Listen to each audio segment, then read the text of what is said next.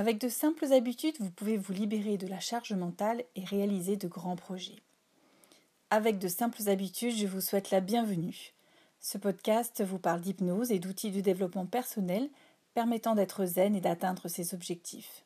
Il vous permettra de vous libérer de la charge mentale, notamment avec des actions concrètes pour avoir les pieds sur terre, des objectifs et des rêves pour avoir la tête dans les nuages, des techniques pour les mettre en place et avoir des étoiles dans les yeux. Je suis Maud Lacroix, praticienne en hypnose et j'ai à cœur de vous faire connaître des exemples d'outils pour vivre heureux en vous déchargeant émotionnellement, en passant à l'action et en trouvant ou en retrouvant ce qui vous anime. Bienvenue dans le neuvième épisode qui va vous expliquer euh, comment prendre l'habitude de faire du tri pour se faire du bien. Dans le podcast numéro 7, je vous parlais que j'avais fait du tri chez moi et que ça m'avait amené à être de plus en plus minimaliste. En fait, être minimaliste juste pour le plaisir de dire je suis minimaliste n'a pas franchement grand intérêt. En fait, ma démarche est euh, que lorsque je fais quelque chose, c'est toujours de me, dire ou de penser qu'est-ce que cela va m'apporter, est-ce que cela va me permettre de me sentir bien? Euh, la notion de bien-être est essentielle et toutes les actions que je fais et les pensées que j'ai ou que j'ai envie d'avoir vont dans ce sens. Me sentir bien pour moi, euh, pour que ensuite je puisse apporter du bien autour de moi. Euh, ma famille, mes collègues, mes amis, les clients que j'accompagne, etc. Donc oui, être minimaliste m'a aidé à me sentir mieux et euh, ça a commencé en appliquant de manière plus ou moins précise la méthode Marie Kondo. Alors, Kezako, la méthode Marie Kondo. En fait, euh, Marie Kondo est une japonaise qui est très connue et spécialisée dans les méthodes de rangement. Elle a écrit un livre intitulé L'art du rangement qui explique pas à pas comment trier et ranger chez soi. C'est aussi un concept qui ramène à soi. Euh, en fait, elle préconise de prendre chaque objet un par un et de se demander est-ce que cet objet me met en joie? Alors bon, au début, ça peut paraître un petit peu étrange dans un premier temps, mais euh, donc de se demander est-ce que cet objet me met en joie? Mais en fait, ça prend tout son sens. Euh, en fait, au fur et à mesure qu'on le fait, on en comprend l'intérêt. Est-ce est que ce qui m'entoure me permet de me sentir bien? Est-ce que mon environnement me fait plaisir? Est-ce que ça me fait du bien? En fait, Marie Kondo préconise de ne garder que le strict nécessaire et d'évacuer tout ce qui est néfaste pour soi. Quel est l'intérêt de garder un cadeau euh, qu'une grande tante vous a offert alors que quand on le regarde, on a l'impression que vraiment c'est vraiment moche et que ça nous semble même euh, à la limite, euh, ça nous écœure au bout d'un moment. Faire du tri chez soi, c'est aussi faire du tri en soi. ça permet de faire le deuil de certaines périodes passées quel est l'intérêt de garder des lettres d'amour de son ex alors qu'on vit avec son mari? Euh, Comment on peut réellement vivre au moment présent à ce moment-là alors qu'on a en fait une certaine nostalgie du passé C'est aussi une méthode qui permet d'avoir une tête mieux rangée. Comment s'en sortir alors que tout est en vrac autour de soi? La méthode KonMari préconise donc de ranger et de trier les objets par catégorie et non par pièce de la maison. Euh, ça, ça va permettre de provoquer un déclic. Et là, euh, tout à coup, donc il y a en fait une sorte de partie, une partie euh, psychologique qui se met en place.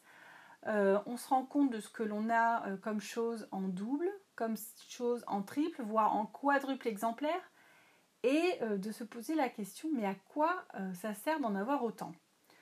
Je vous propose donc de reprendre votre bullet journal euh, j'ai fait des, épisodes, euh, un épisode précédent sur le bullet journal.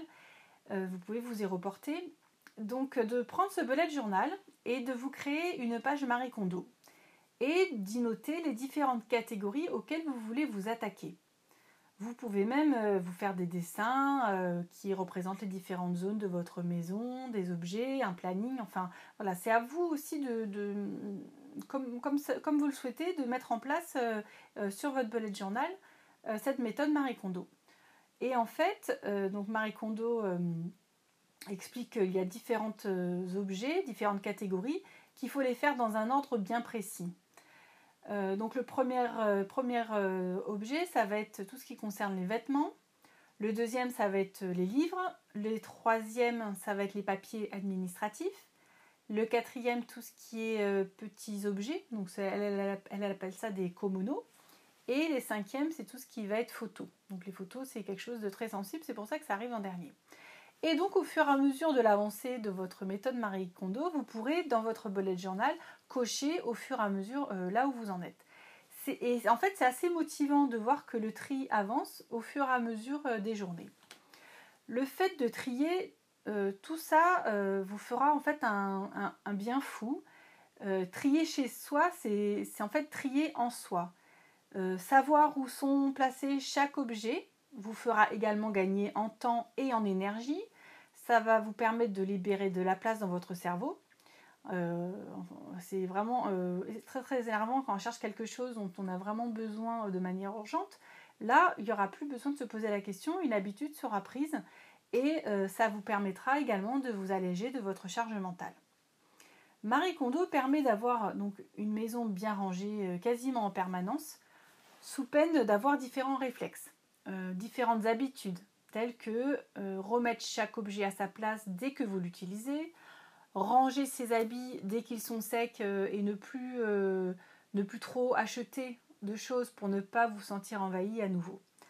Alors, je vous propose d'essayer de mettre cette méthode en place dans votre maison, dans votre quotidien, et vous vous apercevrez progressivement que cette méthode fonctionne pour plein d'autres domaines, pour des domaines professionnels, pour des projets personnels, etc.